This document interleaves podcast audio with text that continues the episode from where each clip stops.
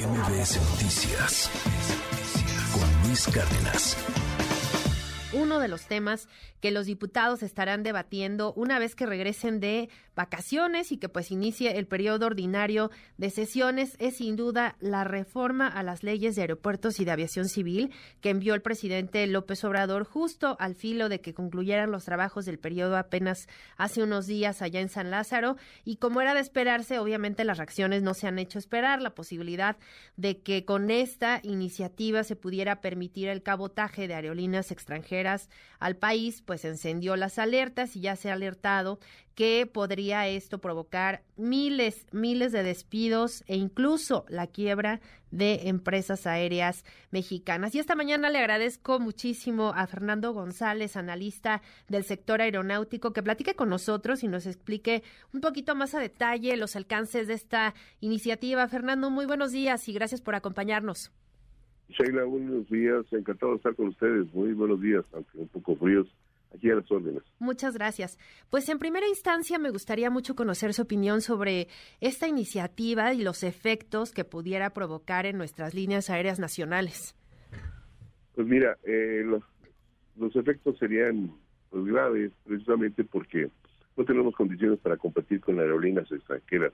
Justo ahora pues, tenemos una flota de 335 aviones sumando todos los aviones que tienen las aerolíneas mexicanas, y Estados Unidos cualquiera, cualquiera la más chica aerolínea comercial en Estados Unidos tiene 500 o 1000 aviones, eh, además de que tienen financiamiento preferencial a la banca, eh, tienen apoyos gubernamentales en sus respectivos países y tienen la capacidad también para ah, resistir financieramente alguna medida, alguna tarifa, alguna promoción eh, por más tiempo que nosotros, las, aerolíneas mexicanas. Si bien podría haber una eh, mejor competitividad en algunas rutas al, incorporarse algunas aerolíneas, pues eh, las condiciones serían desfavorables para la industria mexicana en el mediano y largo plazo. En el corto plazo tendríamos tarifas a lo mejor un poco más bajas, tendríamos más vuelos, obviamente, todos quisiéramos tener una mejor conectividad y mejores tarifas, pero la consecuencia sería el desplazamiento de las aerolíneas mexicanas en un mercado y un escenario un poco complicado, todavía recuperándonos de la pandemia y recuperando algunos vuelos en ese sentido, pues eh, tendría efectos más bien negativos en el mediano y largo plazo. Claro, con esta propuesta del presidente, además del debate que obviamente se, se, tendrá que dar en el Congreso y que eventualmente se puedan modificar las leyes de aviación civil y de aeropuertos, también se tendría que modificar la Constitución y, y creo que también un tema fundamental son los convenios internacionales. ¿Qué nos podría comentar al respecto? Sí, mira, aunque hubiera un debate, un parlamento abierto en torno a estos temas que ya se ha platicado mucho, y que precisamente por una disposición legal en la Constitución pues no se puede permitir estos vuelos de cabotaje precisamente para proteger a la industria nacional. Pero supongamos que se hicieran los debates, las discusiones en la fecha donde se pudiera ocurrir, de todas formas, con la mayoría en el Congreso, pues el Partido del Poder puede hacer las modificaciones a esta ley, con estas iniciativas de ley que ya presentaron.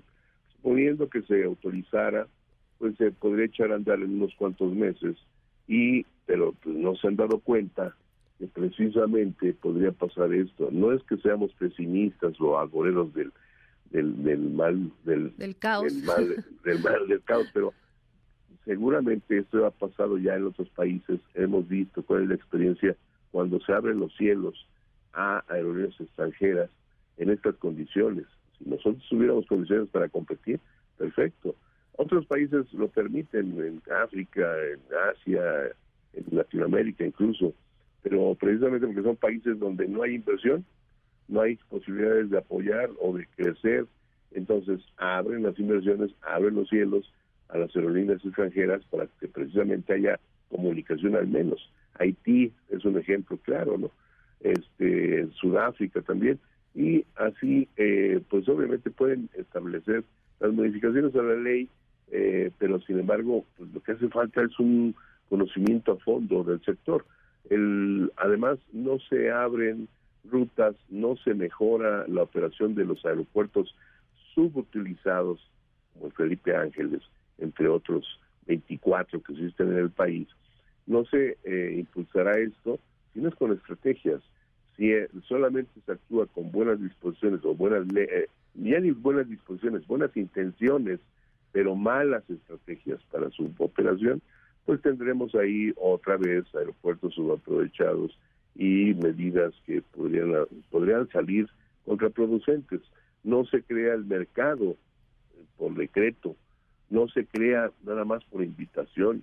Tiene que haber una demanda de mercado, tiene que haber una viabilidad en las rutas para que las aerolíneas, incluso estas extranjeras con mayor potencial que las mexicanas, puedan establecer estas estas nuevas rutas o estas nuevas tarifas que podrían beneficiar, te digo, momentáneamente al principio sí, eh, al pasajero, pero a la larga a la industria. Claro. ¿Y qué tan difícil sería realizar estas eh, modificaciones a los convenios internacionales? Porque, bueno, este año esperábamos lograr el regreso a la categoría 1, ¿no? En, materia de seguridad aérea, pero pues las observaciones aún no se han eh, solventado. Entonces, ahora, eh, sumado a esto, pues ahora ver y modificar los convenios internacionales para este tema justamente, pues no, no se ve fácil, ¿no? No, y fíjate que son 52 convenios internacionales. Hay 52 países con los cuales tenemos estos convenios aéreos bilaterales y obviamente hacerlo con todos y cada uno pues, tendría que haber una pues una modificación, una tarea pues, mayúscula. Sin embargo, estas modificaciones pues también habría que ver si son en ambos sentidos.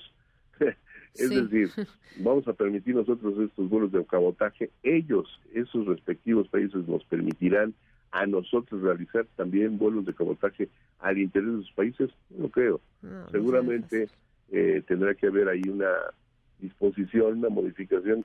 Te repito, ya una vez que se dé en la Constitución, será muy fácil hacer los convenios porque solamente es una tarea titánica, son muchos países, pero de que se puede hacer, se puede modificar y eh, pues lo que no se visto es precisamente los alcances que tienen esas modificaciones. Si fuera en ambos sentidos y piso parejo, eh, situación de equilibrio, pues qué bueno, pero no lo creo. Hasta donde se sabe, pues eh, va en ese sentido. Y esta es una de las pocas modificaciones. Hay otras modificaciones que se van a hacer dentro de la ley de aviación y la ley de aeropuertos con estas iniciativas. El cabotaje es un punto. Sí, Falta hablar de otros temas también que impactarán en, en, en este mercado aéreo mexicano. ¿Qué otros temas? Por ejemplo, bueno, obviamente se ha hablado este, este tema de la creación de la nueva línea aérea, que como ya sabemos sería operada por la Sedena, ¿no? Algo así, mira, sí, en realidad es darle facultades, por un lado, a la Agencia Federal de Aviación Civil, que ya las tenía desde cuando era Dirección General de Aeronáutica Civil, nada cambiaron de nombre, pero en realidad darle funciones de administrador que tiene ahorita eh, la SCT o la Secretaría de Infraestructura, Comunicaciones y Transportes, así como aeropuertos y servicios auxiliares. Ambos, la Secretaría como este organismo que administra los 24 aeropuertos deficitarios que te comentaba, pues precisamente eh, es darle facultades de administración, unas facultades que no tenía, para regular la inversión, etcétera, etcétera. Eso también queda, eh, deja mucho que hablar porque son inversiones que por un lado se tienen que hacer de manera obligatoria y por otro lado también gastos de mantenimiento y operación. ¿Y cómo van a lograr que estos aeropuertos puedan ser utilizables o rentables o al menos pagar lo que gastan en, su, en el presupuesto y en el área por el erario público?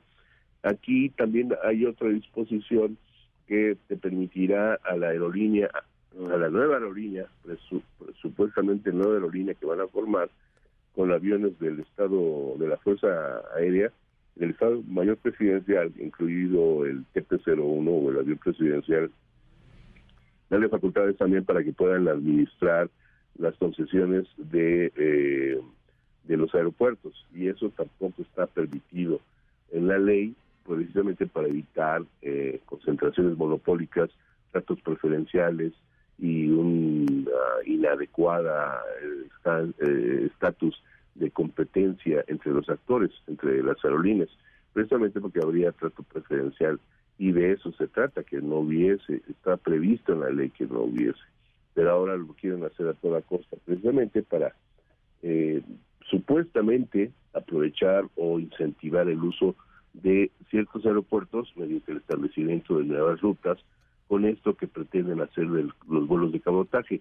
Y la recuperación de la de la categoría 1 por parte de la UASI y la FAA, que son las autoridades internacionales en materia de aeropuertos y que nos tienen impedidos eh, incrementar o incorporar o retomar vuelos desde y hacia Estados Unidos, precisamente por una cuestión de falta de inversiones en materia de supervisores que dieran cuenta, que certificaran las eh, matrículas de los aviones y las licencias de los pilotos. Ante la falta de estos inspectores, pues Estados Unidos se quejó ante la autoridad internacional, digamos que nos acusó, evaluaron la situación y sí, determinaron, encontraron que además de 28 había que, después de una revisión técnica, otras 20 este, eh, correcciones que se tienen que hacer en la, en la operación de estas eh, de esta industria mexicana en materia de aviación y de seguridad.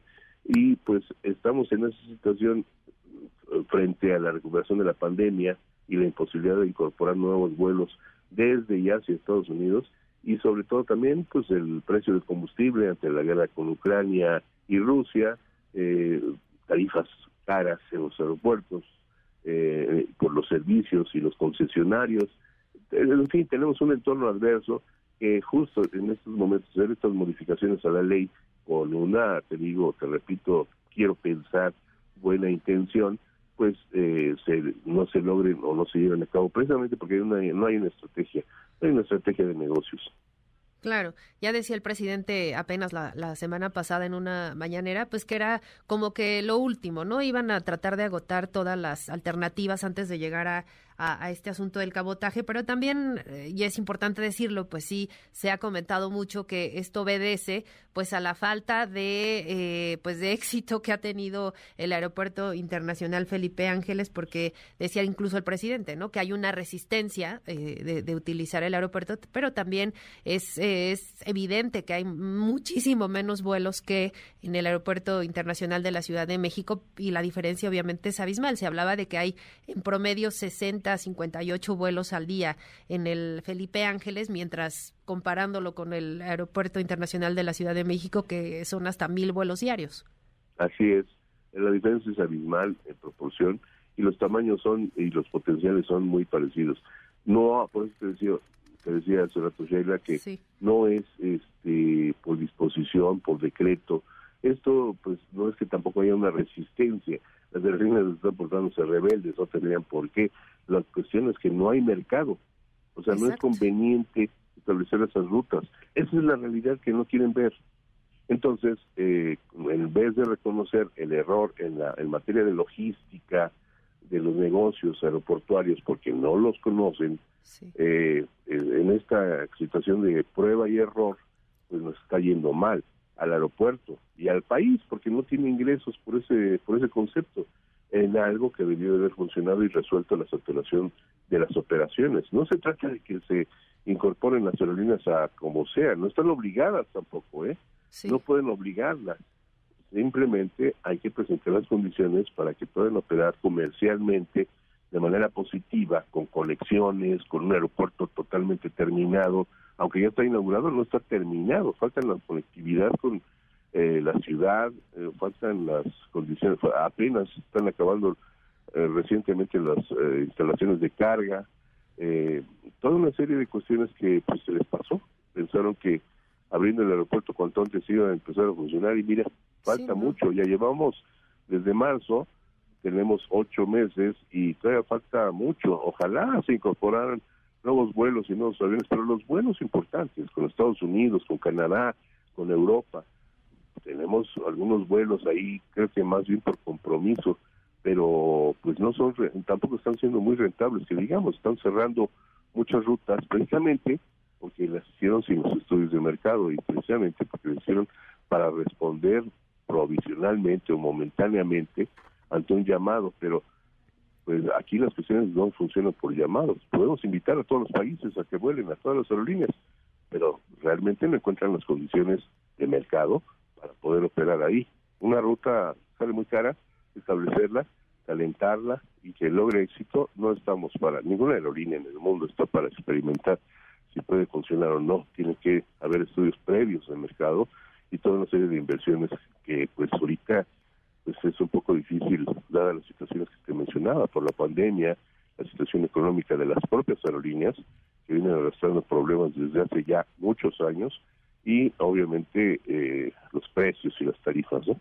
Y es que probablemente más que una resistencia de querer utilizar el aeropuerto, pues simplemente es un asunto de funcionalidad, ¿no? Muchas personas que viajan desde la Ciudad de México, pues aún no encuentran pues esta manera de, de trasladarse pues lo más rápido posible. Hay quienes dicen es muy rápido, yo llegué una hora en 40 minutos, eh, pero en realidad pues sí afecta eh, pues sobre todo la distancia, quienes viven lejos de, del AIFA y pues creo que eso ha sido como el principal problema, ¿no? El obstáculo quizá para, para poder llegar y regresar. Por un lado sí incide esa cuestión de distancia, costo de transportación, pero en realidad la clase, el nivel socioeconómico de los viajeros aéreos normalmente es alto, no importa mucho. Y ahí tienen los, los, la situación de la distancia entre aeropuertos de ciudades principales en el mundo, que puedes hacer una hora o más tiempo de distancia en altas vialidades o en vialidades de alta velocidad, y no hay problema, los utilizas. La cuestión aquí es